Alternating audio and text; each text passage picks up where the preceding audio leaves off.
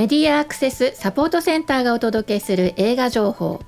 映画見に行こう。第63回目です。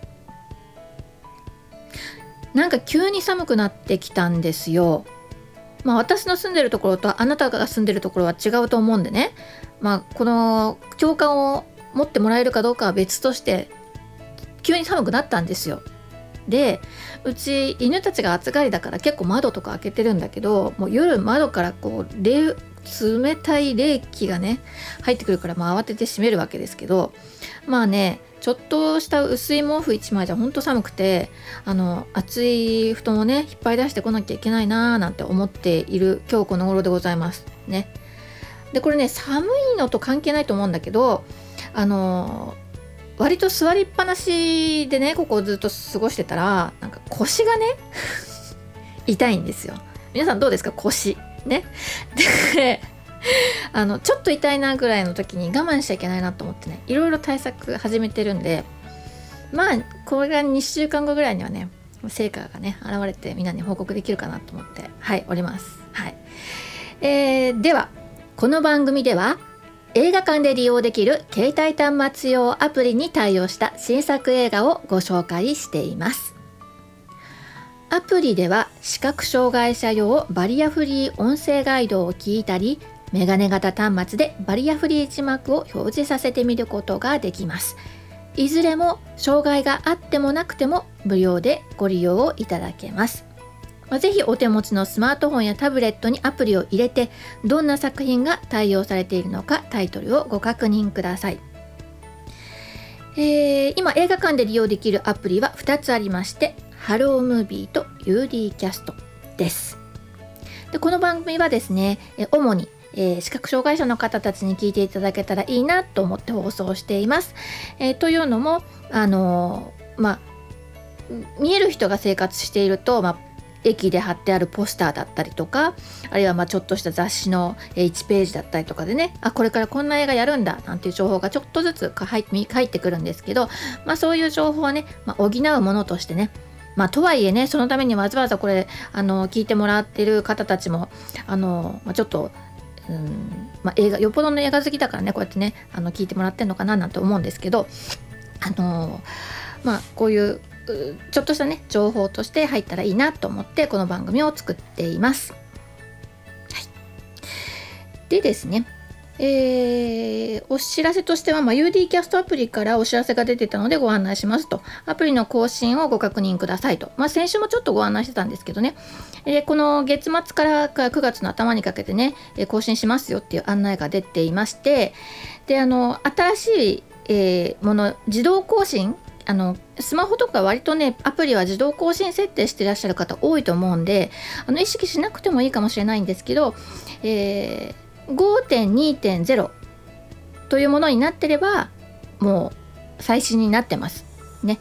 でただまああのご自宅とかねに w i f i 環境がなくてあまりこう長時長期間長時間充電された状態で接続してないんだっていう人の場合はね更新うまくいってない時もあると思うんですけど、まあ、ユーデキャスト開いて、え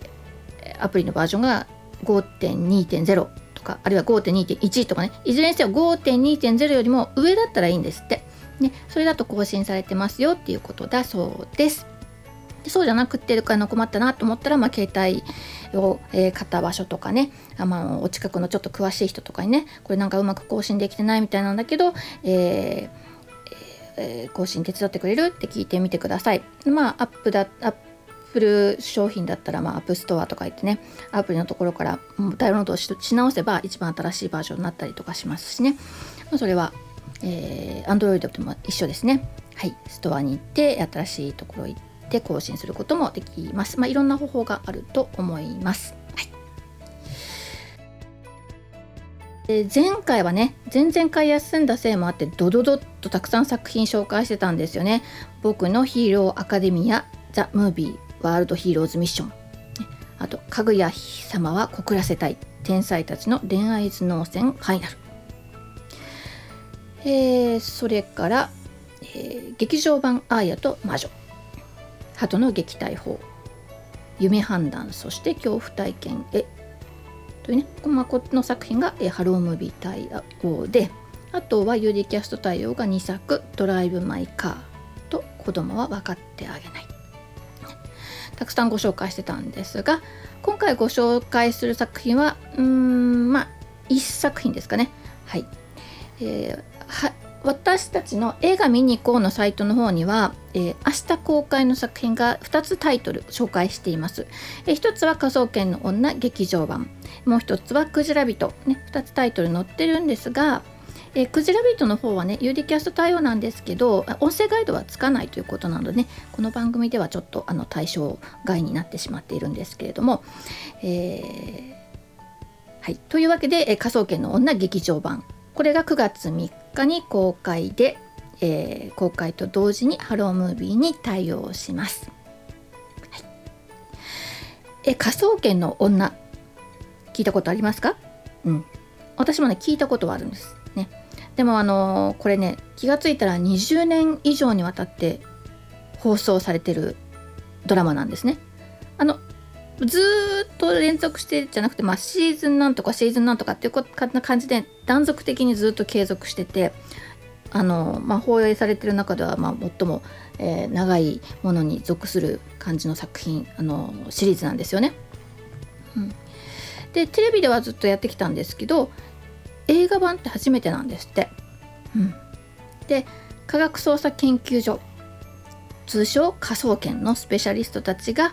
まあ、難事件に挑むというのが、まあ、毎回のシリーズなんですが今回はね、えー、世界で同時にあの、まあはまあ、初めは1人の人が亡くなってそれから気が付くんですけど世界で同時になんか不審死が起きてそれが共通してるんじゃないかっていうようなことが分かってきてでまあ事件を追っていくんですけどね。はい、ま、科捜研の女と言われる人はですね沢口靖子が演じておりましてまあそうですよね。20年以上にわたってずっとやってるとはいうもののね、ま、いつまでも何でしょうね可愛らしさの失われない女優ですね。はい。そして、えーまあ、相棒とか同僚というか、まあ、内藤隆ですね。で今回あの非常に疑わしい役としてね佐々木蔵之介が出てきますね。はい。